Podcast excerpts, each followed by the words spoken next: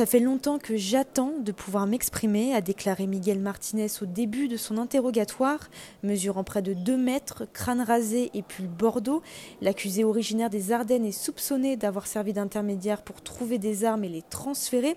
Il a commencé par relater son business, un garage pour réparer des pneus, avec Abdelaziz Abad, un autre accusé présent lui aussi dans le box.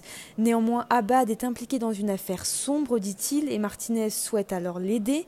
Mon ami était en galère, il pouvait plus trop revenir chez lui et je ne laisse pas un ami dans la merde, a-t-il déclaré devant la cour. Abad lui a alors demandé de se rendre dans un garage en Belgique pour acheter des pièces, garage qui n'est autre que celui de Métine Carasular, un autre accusé présent dans le dossier. Il a relaté avoir dû conserver un sac d'armes et faire l'intermédiaire entre Abad et deux autres accusés. Il a déclaré avoir été réticent à l'idée de transférer ses armes. J'étais un peu énervé d'être obligé de les ramener car c'était pas mes affaires. Je me sentais libéré après ça, a-t-il expliqué. Il s'est dit ne pas comprendre pourquoi il était impliqué dans une affaire de terrorisme. Mon rôle était seulement de récupérer le sac d'armes et de le mettre dans un camion. Dans cette histoire, j'ai pas gagné un euro, j'ai juste voulu aider et je me retrouve là. Je veux être jugé pour ce que j'ai fait et pas pour ce que je n'ai pas fait, a-t-il déclaré. Dans l'après-midi, l'accusé a tenté d'amener le débat sur la radicalisation. Ça fait quatre ans qu'on dit que je suis radicalisé, que j'attends d'en parler, a-t-il clamé devant la salle d'audience. Selon le dossier, les soupçons de radicalisation proviennent d'une vidéo de décapitation qu'il aurait regardée.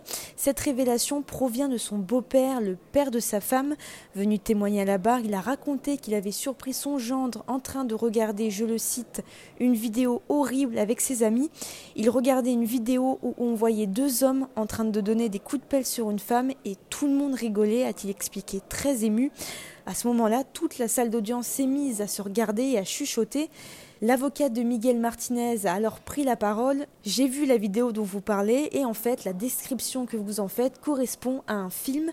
Est-ce que cette vidéo, ce n'est pas le film Bernie d'Albert Dupontel? Rire dans la salle qui font réagir l'assesseur. Effectivement, ce ne serait donc pas une vidéo de décapitation. Assez agacée, l'avocate de l'accusé a alors déclaré Mon client est en détention depuis plusieurs années et à chaque demande de remise en liberté, on lui a opposé cette vidéo. Donc je ne sais pas quel était votre objectif, mais si c'était qu'il reste en prison, cela a fonctionné. L'accusé en cours, 20 ans d'emprisonnement.